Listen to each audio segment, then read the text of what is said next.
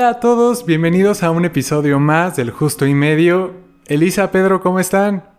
Hola Julio, ¿cómo estás tú? Yo estoy muy Hola, bien, muy bien. gracias. Igual, muchas gracias, muy bien. Y bueno, en esta ocasión vamos a hablar de un tema que estuvo sonando mucho en las últimas semanas.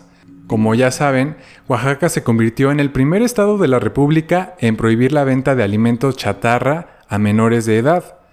Para ponernos un poco en contexto, el pasado 5 de agosto el Congreso de Oaxaca avaló la adición del artículo 20 bis a la Ley de los Derechos de Niñas, Niños y Adolescentes, con la cual se prohíbe la venta y suministro de productos con alto contenido calórico y bebidas azucaradas a menores de edad. Lo anterior luego de su publicación en el periódico oficial del gobierno del estado de Oaxaca.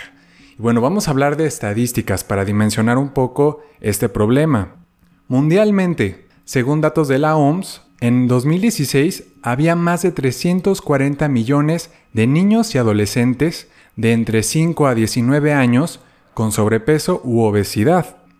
Hablando de nuestro país, 35% de los niños mexicanos presentan sobrepeso u obesidad.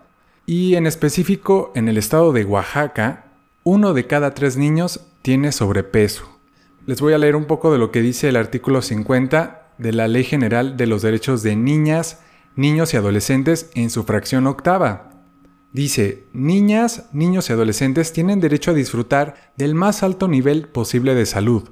Las autoridades federales, de las entidades federativas, municipales y de las demarcaciones territoriales de la Ciudad de México en el ámbito de sus respectivas competencias en relación con los derechos de niñas, niños y adolescentes se coordinarán a fin de combatir la desnutrición crónica y aguda, sobrepeso y obesidad, así como otros trastornos de conducta alimentaria, mediante la promoción de una alimentación equilibrada, el consumo de agua potable, el fomento del ejercicio físico e impulsar programas de prevención e información sobre estos temas.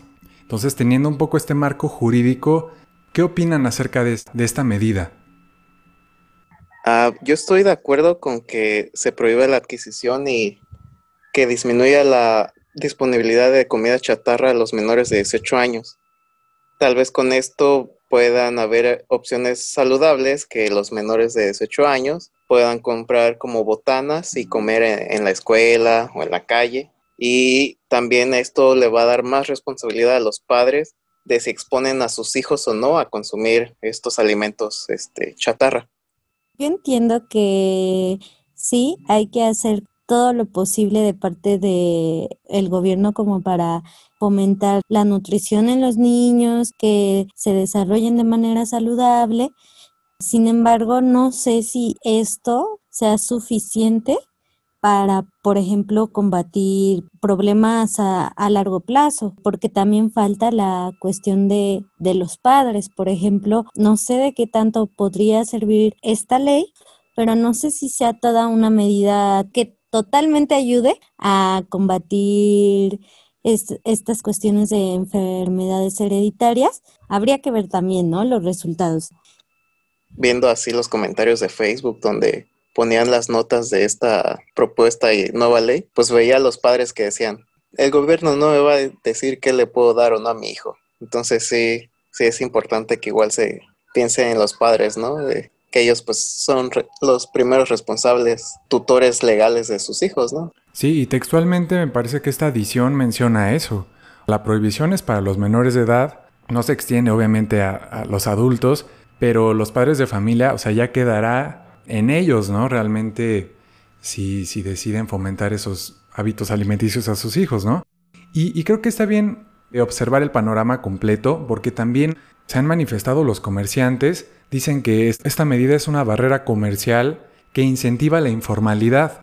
Pensaría que el gobierno debería tener muy clara la prioridad, pero por ejemplo, ayer el presidente de, nuestro país señaló que es responsabilidad de cada quien pues, los productos que cada quien consuma. Dice, pese a que los productos chatarra afectan de alguna manera a enfermedades relacionadas con la obesidad, cerca del 70% de estas enfermedades como la diabetes, hipertensión, llegan de forma hereditaria, por lo que el consumo de este tipo de alimentos no es la principal causa. Dice que por otra parte van a atacar la problemática mediante campañas de concientización, pues considera que está prohibido prohibir, no piensa prohibir la venta de comida chatarra. Pero bueno, hablando de campañas anteriores en contra de la obesidad infantil, realmente han funcionado. Han habido muchas campañas, por ejemplo, el Resta Kilo, Suma Vida, ustedes lo han escuchado seguramente, el Chécate, Mídete, Muévete, Más vale prevenir, la prevención de la diabetes, sobrepeso y obesidad, muchas acciones de concientización que se difundieron entre el 2014 y el 2017. Entonces estas campañas televisivas se desprendieron de una estrategia nacional para la prevención y el control del sobrepeso, la obesidad y la diabetes, lanzada por el gobierno de Enrique Peña Nieto en 2013. Seguimos con esta problemática a pesar de estas campañas, continuamos con, con esta cuestión de, de fomentar mejores hábitos, pero al parecer esto no es suficiente.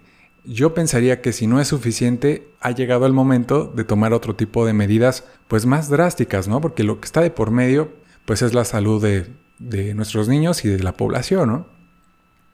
Se puede ver la eficacia de estas campañas con las encuestas nacionales de salud y nutrición que han habido en nuestro país. Entonces, viendo el porcentaje de prevalencia de obesidad y sobrepeso en esta población infantil, de hace unos años, por ejemplo 2012, antes de que se promovieran estas campañas, a la última del 2018, pues podríamos tener una idea, ¿no? De cómo si tuvo un impacto, ¿no?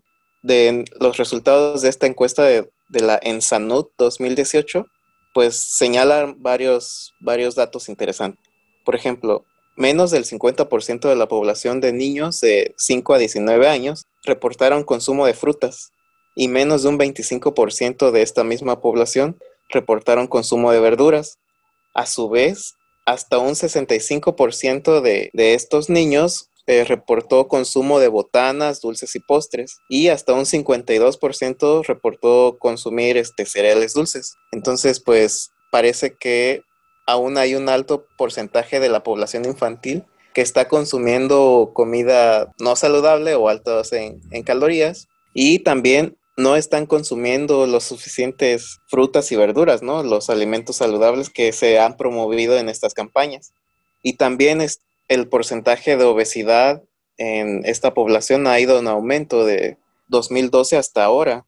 Pasó de un 34.9% en 2012 a un 38.4% en 2018. Entonces, la tendencia es que la obesidad en, la población infantil y de hecho en la población en general mexicana, pues ha ido en aumento. Entonces yo no veo cómo, cómo han impactado las campañas que se han hecho muchísimas, muchísimas, de las que ya nos comentabas, a reducir los porcentajes de prevalencia e incidencia, ¿no? De obesidad.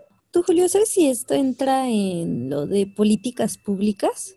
No, pues es que si hay un presupuesto destinado a estas campañas que los que resultaron ganando fueron los medios de comunicación porque les tocó Oye, es cierto.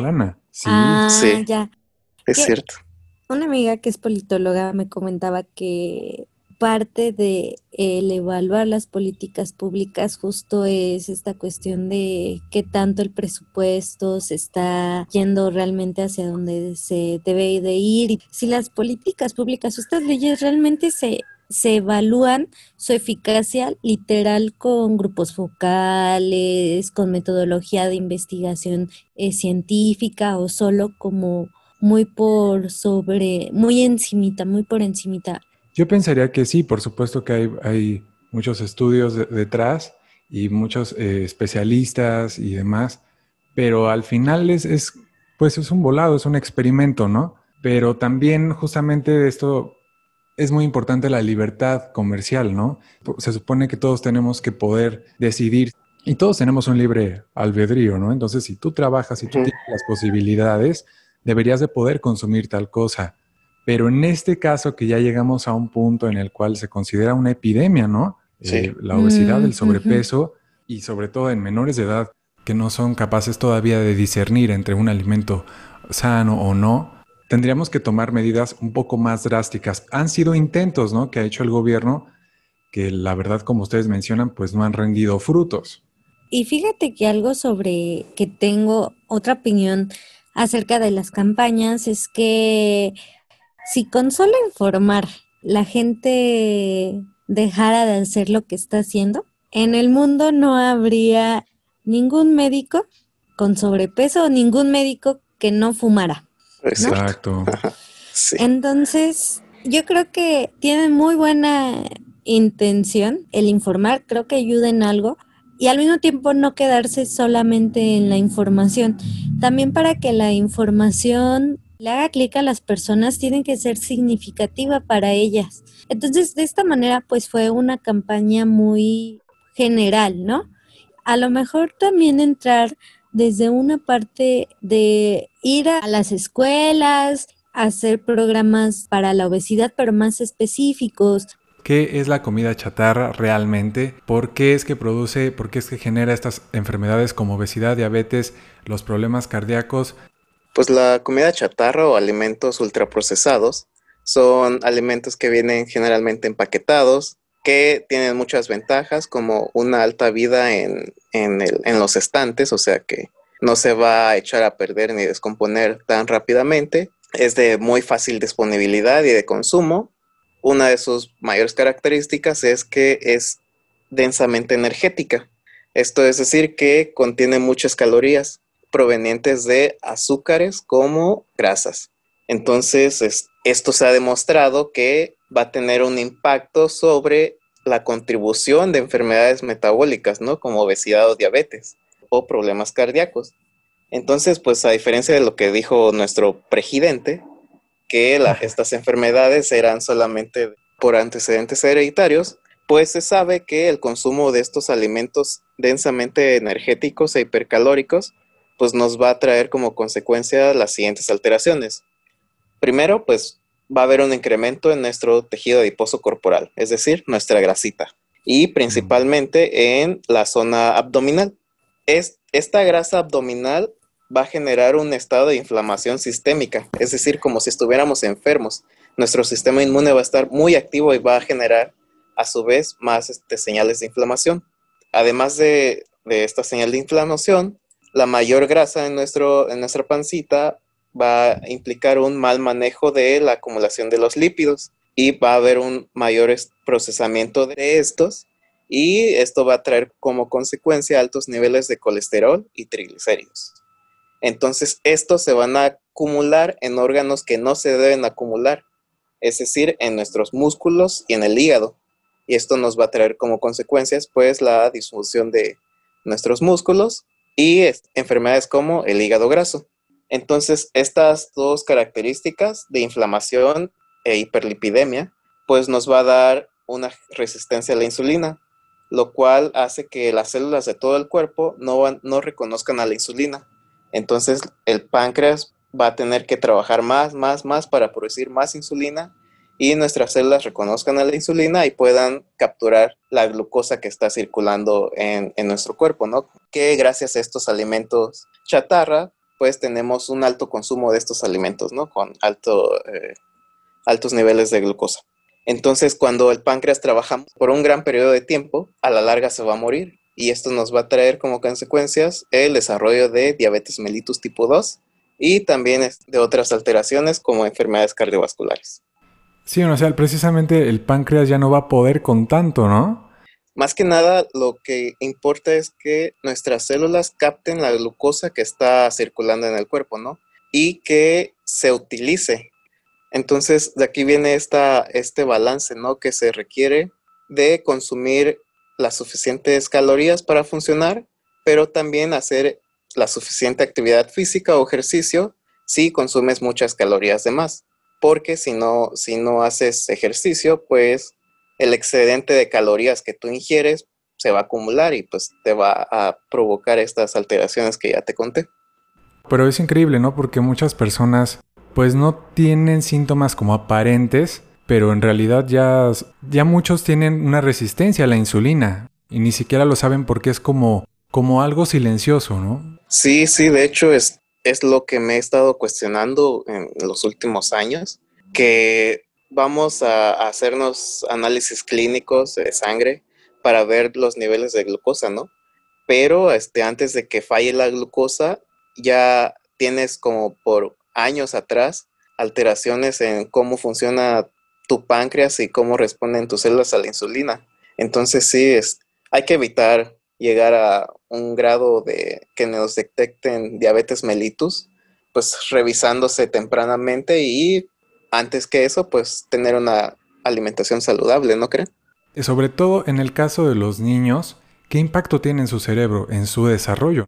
Esta nueva política de prohibir la comida chatarra en los niños tiene como trasfondo evitar que haya alteraciones en el cerebro de los niños al consumir este tipo de alimentos. Pero antes que nada, quisiera mencionarles dos características de la comida que percibe nuestro cerebro. La primera es que tiene valor como saciador del hambre, es decir, que nos va a quitar el hambre. Y la segunda característica es su aspecto placentero. Esto es porque comer es un placer, ¿no? Pues se ha encontrado que cuando consumimos comida, pues se prenden áreas del cerebro asociadas a la detección del placer.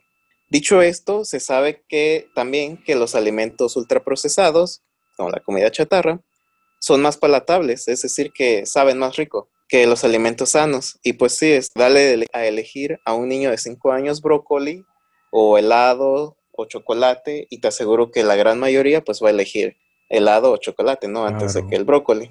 Sin embargo, pues alimentos que tienen altos contenidos en grasa, como la comida chatarra, van a generar que nuestro cerebro ya no responda a la comida saludable como antes. Es decir, la comida saludable ya no va a ser suficiente para que nuestro cerebro perciba que la comida saludable le va a quitar el hambre y tampoco se va a percibir a la comida sana como placentera. Es decir, que la exposición a alimentos altos en grasa, densamente energéticos, va a borrar las características de la comida sana, como que te quita el hambre y como que es placentera. Además, hay asociaciones que demuestran que un mayor índice de masa corporal en los niños se correlaciona con un menor desempeño cognitivo. Entonces, también se ha encontrado que la exposición a dietas de cafetería, así se le conoce a, las dietas que tienen alto contenido en grasa y azúcares, pues van a tener un impacto negativo sobre el cerebro de los adolescentes. Va a haber un impacto en su memoria y aprendizaje espacial y van a tener, además de esto, síntomas de ansiedad.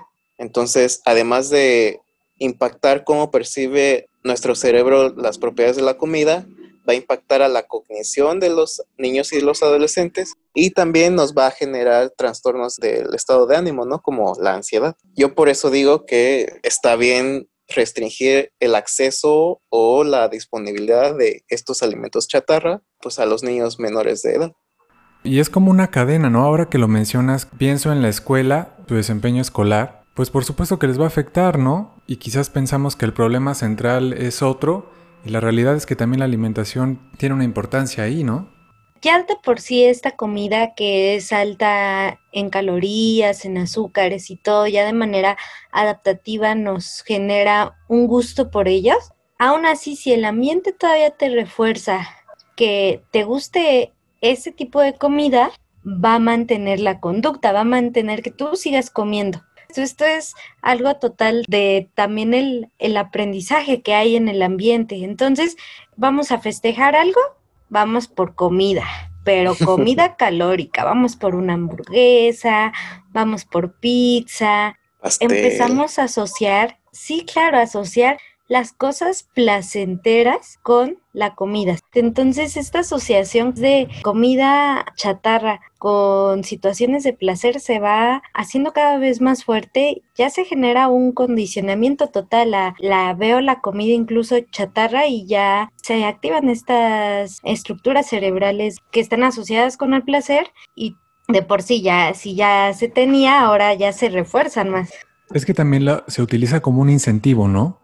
No, pues eh, te portaste bien, ahí va una galleta. Yo tenía una maestra que así me nos daba galletas cada vez que respondías bien o un dulce. Wow. Oh, Pero realmente es como un premio, ¿no? Sí. De ahí su gravedad. O sea, es una adicción, te vuelves dependiente a, este tipo de alimentos. Pero de verdad que tu cerebro pues, se lo va a sí. Te lo va a exigir. Y, y, en el caso de los niños, ¿cómo? ¿Cómo van a poder decidir, no? Si algo les hace bien o mal. Sí, no, apenas se están desarrollando. Entonces, cualquier señal de placer, pues no tienen las herramientas necesarias para tener un autocontrol, ¿no? Entonces, por ejemplo, hablando de placer, en otro aspecto, pues un niño puede jugar 12 horas seguidas videojuegos, ¿no? Porque pues es muy emocionante jugarlos. Mm. Uno ya grande, no, yo ya no aguanto jugar tanto tiempo, pero pues los niños sí, yo, yo considero que no tienen tantos frenos o las herramientas necesarias para tener autocontrol, ¿no? El prefrontal, que es esta cuestión de toma de decisiones y todo eso, no está totalmente desarrollado. Entonces, esta cuestión de inhibir, pues les cuesta mucho. Hemos escuchado mucho esto de, de que lo prohibido es como lo más deseado, ¿no? ¿La prohibición servirá, no servirá en casos como estos? Hay que entender un poquito cómo funciona la conducta humana. En psicología hay algo que se llama consecuencias de la conducta, que son reforzadores o castigos. Hay que tener en cuenta que los reforzadores y los castigos se dividen en positivos y negativos. Un reforzador positivo sería dar algo agradable, ¿no? Por ejemplo, dar algo agradable al niño después de que hace una conducta deseada. Por ejemplo, si haces toda tu tarea, o sea, si yo como mamá le digo, si haces toda tu tarea, te voy a dar 10 dulces. Y como sabemos que al niño le genera placer los dulces, el niño va a empezar a asociar que si hace la tarea va a obtener los dulces y va a hacerlo muchas veces también por el reforzador positivo.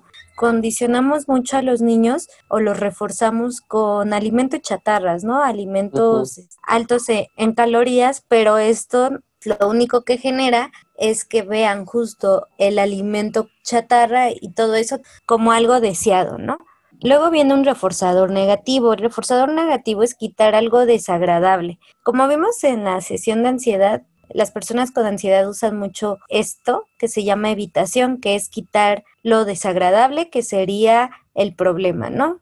Por ejemplo, en cuestión social, un reforzador negativo sería quitar años de condena por buen comportamiento o también no darle vegetales a tu hijo si se porta bien. Eso es un reforzador negativo. Entonces, si se fijan, estamos usando la comida como reforzador. La comida alta en calorías la estamos usando como un reforzador positivo y la baja en calorías, la que es más saludable, como un reforzador negativo. Entonces, desde ahí ya estamos educando al niño, eh, haciendo lo que aprenda a que también eh, vea como algo positivo la comida chatarra y como algo negativo los vegetales. Luego existe algo que se llama castigo positivo. El castigo positivo literal e, es, dar algo desagradable, como una condena, una multa, desaprobación social. Aquí, por lo que estoy entendiendo, casi siempre las leyes se basan en castigos positivos. ¿Por qué? Porque si las desobedeces, pues te dan, dan una multa, te llevan a la cárcel. Sin embargo, se ha visto que los castigos no son tan eficientes eh, si esos son lo único que se van a utilizar a la hora de modificar el comportamiento. Los reforzadores son muy, muy importantes y a veces los olvidamos totalmente. Yo creo que por eso es que prohibir hace que las personas en general se digan, ok, no lo hago, pero entonces sí que hago, ¿no? Entonces se tiene que reforzar esa conducta que uno desea, ¿no? Y por ejemplo acá estaría muy bien que también se intentara reforzar a los niños, ya sea socialmente o de alguna manera, cuando empiezan a ser más saludables, ¿no? Porque también, no sé si se han dado cuenta, pero luego también se ve raro al niño que lleva sus frutitas, que lleva su verdura. Verdura, sí. Es así como esta desaprobación social, ¿no? Entonces no se le refuerza para nada o también en la misma casa, ¿no? Si uno hace dieta y solo es uno el que está haciendo dieta, pobrecito de esa persona. Es como que, ay, este, pero si no tienes nada, pero si te ves delgado, pero si te ves bien, entonces... No hay apoyo familiar. No hay apoyo. Yo creo que la prohibición está sirviendo como un castigo y que al mismo tiempo, más que ser buena o mala, creo que sería más efectiva si se combina con reforzadores. No solo prohibir y dar una multa si no lo haces, justo quitar lo agradable que son las, las cafeterías con alta comida chatarra, sino también combinarlo con estos reforzadores, porque es así cuando ya la persona sabe sustituir con comida más saludable. eh, reforzarlo. Por ejemplo, se me ocurre algo así como, si compras más verduras, es lo que se te devuelve en la cooperativa es más, ¿no? O algo así. También eso, como que fijarse también en lo que eh, pueden hacer. Pues se tendría que hacer estas intervenciones de ley que abarca a todos los involucrados, ¿no? Por ejemplo, bien lo decías, que el castigo no es suficiente. Me hizo pensar también que algún individuo o persona que esté sometida a castigo, pues, y pues lo va a seguir haciendo cuando no lo vea la mamá. Los comerciantes van a seguir vendiendo comida chatarra cuando no los vean la policía y todo eso, ¿no? Entonces, por ejemplo, nomás para agregar al comentario de Lisa, pues se podrían dar reforzadores positivos a los comerciantes, ¿no? Además del castigo.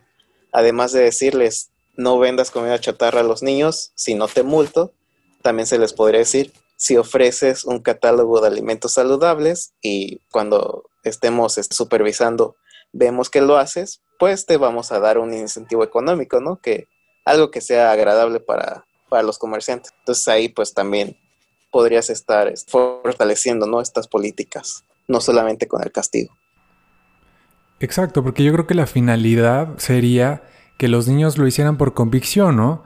No, no voy a comer algo sano pues porque me están obligando, sino porque hay alternativas. Es que entendemos como comida sana y pensamos precisamente ¿no? en el brócoli. Pero hoy en día hay un montón de recetas, un montón de opciones deliciosas, ¿no?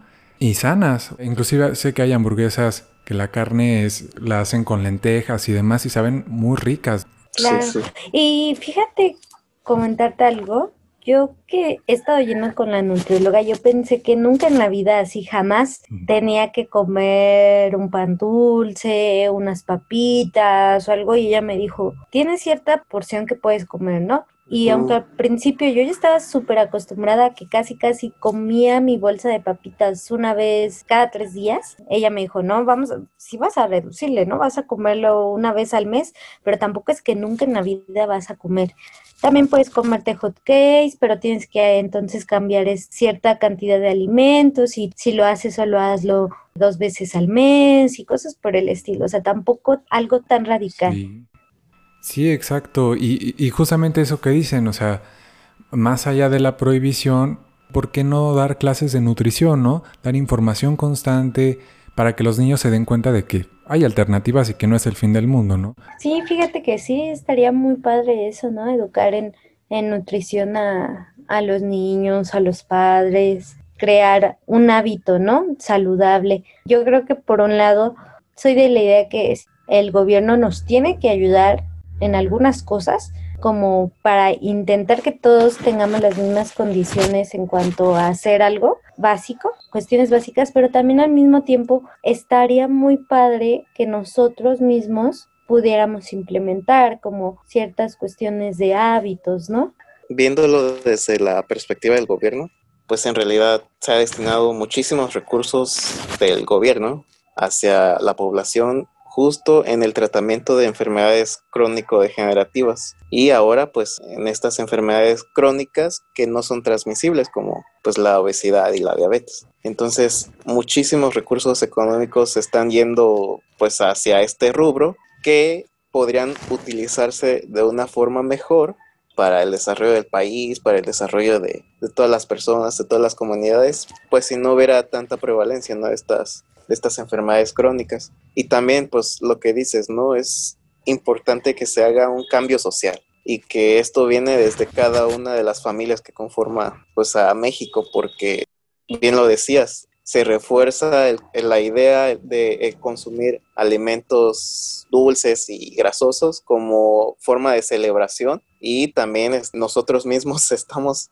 oprimiendo o viendo de forma pues no tan buena a las personas que eligen comer sano, ¿no? Yo sí lo acepto que cuando alguien lleva este pechuga de pollo y, zanahorias, digo, corres. Pues no manches, cómete una rebanada de pizza. Y pues sí, no, sí, Me, me, declaro culpable en eso, pero pues sí, se necesita un cambio. O sea, no, nadie es como, vamos a reunirnos a comer ensalada.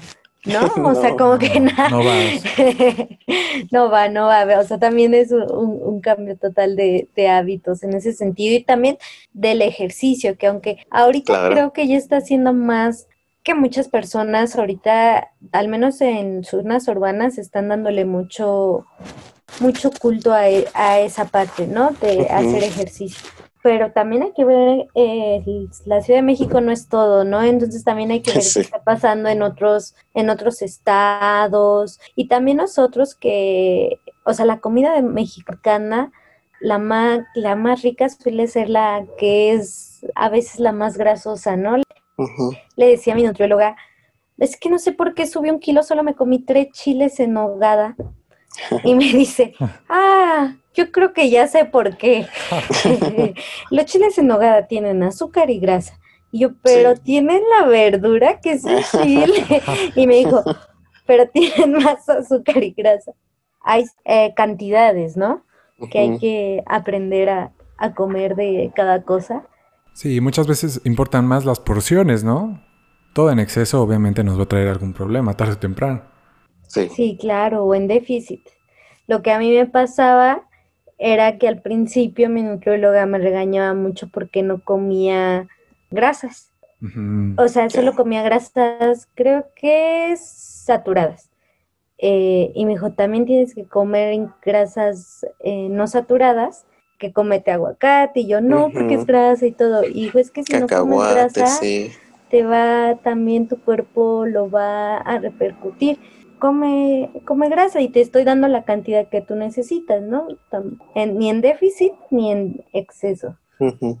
Hay muchos mitos al respecto, ¿no? Que muchas veces estamos cayendo en, en muchos vicios. Pero en el caso de los niños, pues dicen también, ¿no? Que no hay un manual para los padres, para educar a sus hijos, ¿no? Justo, nadie te enseña a ser padre y lo único que hacemos es no dar lo mejor de nosotros. A mí me enseñaron que eh, la letra con sangre entra y no conozco otra manera de hacerlo, entender por qué ese comportamiento se sigue presentando en ese papá, ¿no? Le vas dando esta lógica de que si un papá aprendió a ser educado de tal manera y siente que esa educación a él le funcionó, va a tener mucha lógica que se la quiera aplicar a su hijo. Que hay otras formas de que tú puedes obtener una buena educación de tu, de tu hijo sin necesidad de acudir a, a castigos exagerados, a golpes, a peleas, cuestiones por el estilo. No, y eso es lo genial también de esta iniciativa, que pone el tema sobre la mesa. Yo creo que los padres de familia sí se, se deben de cuestionar realmente qué estamos haciendo bien, qué malos hábitos tenemos. Sí, informarse lo más que se pueda y en algunos casos pues acudir con un profesional, ¿no? Con un nutriólogo que te acompañe en ese proceso, ¿no? De mejorar tus hábitos alimenticios.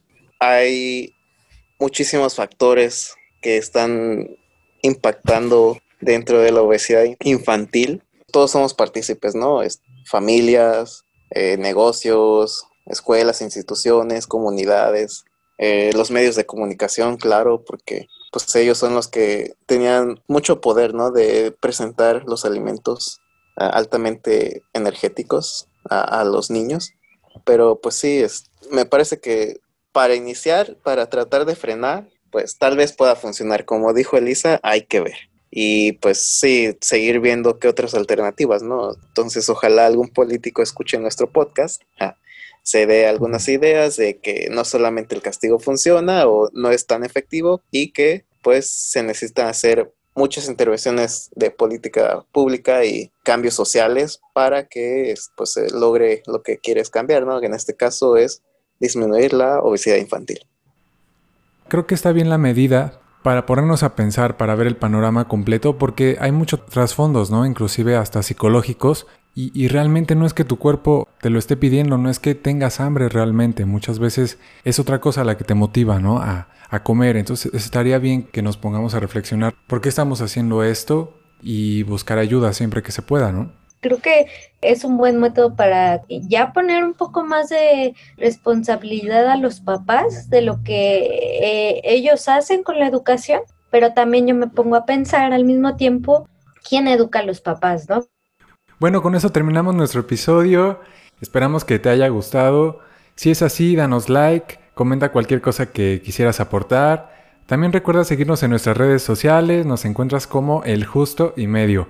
Pues muchas gracias Elisa, Pedro. Nos escuchamos pronto. Hasta luego.